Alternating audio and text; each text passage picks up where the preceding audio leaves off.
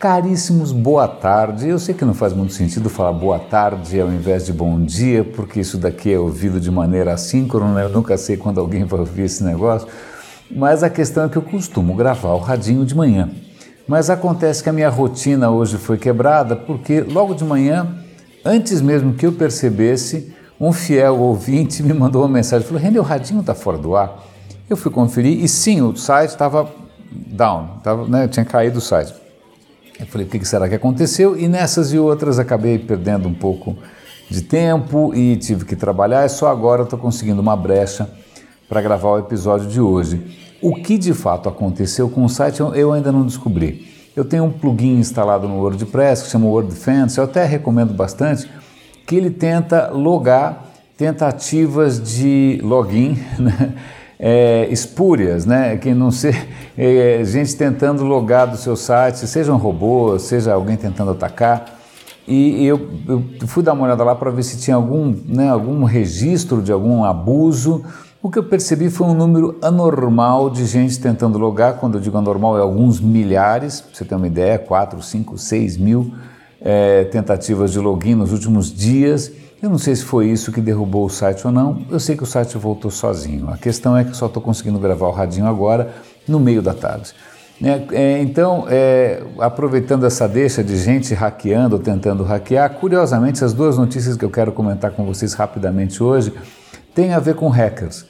É, eu não sei se vocês notaram, mas no, nas últimas semanas houve mais de um incidente é, na, no, no, no, mar, né, na Ásia, em que a, a, a, Marinha Americana, de repente, com aqueles navios super modernos, de repente ela é abalroada, né, atingida por navios completamente, sei lá, aparentemente inofensivos, navios cargueiros. Como é que, né, como é que com tanta tecnologia assim acontece uma colisão dessas? A primeira ninguém explicou, né? a segunda, que é mais recente, é, também ninguém explicou, afinal, né, Forças Armadas, Marinha, militares têm lá os seus segredos.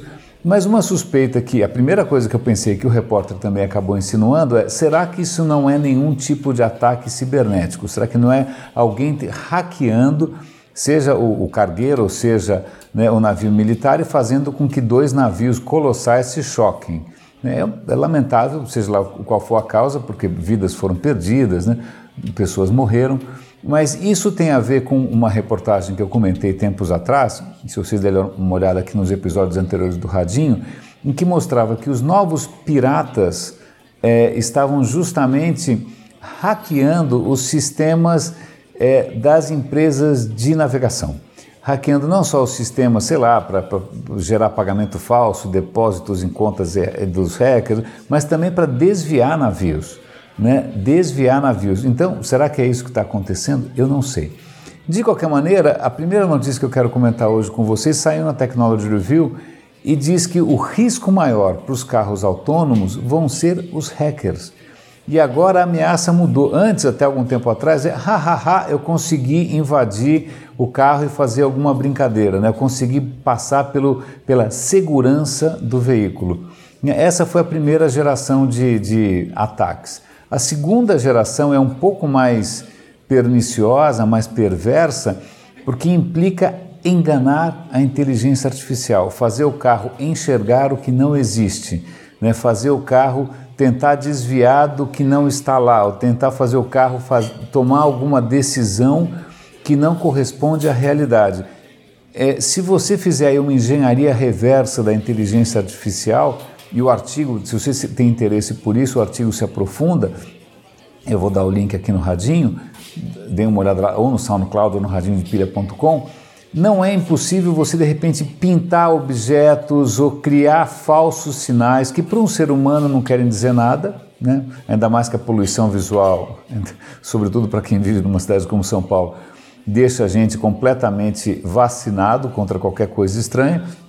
Você está acostumado a ver coisas estranhas o tempo todo, mas para o carro aquilo pode sinalizar algo diferente e o carro pode tomar uma decisão desastrosa, literalmente sem metáforas. Né? Então, é, essa é a nova frente aí dos hackers, é, que é justamente abusar, enganar das inteligências artificiais que vão dirigir os carros autônomos para levá-los a tomar decisões ruins. Então não é só uma questão de invadir as barreiras de segurança, mas é assim de enganar. É, pois é, hum, é nada muito animador. Agora, para completar a desgraça, eu juro que eu não estou especialmente mal-humorado, mas são as notícias que estão caindo aqui no meu, na Technology Review, também um artigo da Technology Review, em que, numa prova de conceito, alguns hackers resolveram hackear de propósito robôs que estão por aí, robôs que estão no ambiente industrial, robôs que acompanham velhinhos, robôs que brincam com crianças, e eles estão mostrando que a segurança desses robôs é muito baixa.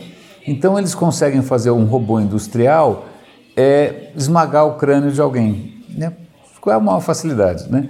Ou eles conseguem também fazer com que um robô, e tem até um GIF animado que eu vou tentar colocar no radinho, um robô que é uma graça, eu queria ter um bicho desse andando para lá e para cá na minha casa, com uma, a chave de fenda tentando espetar as pessoas.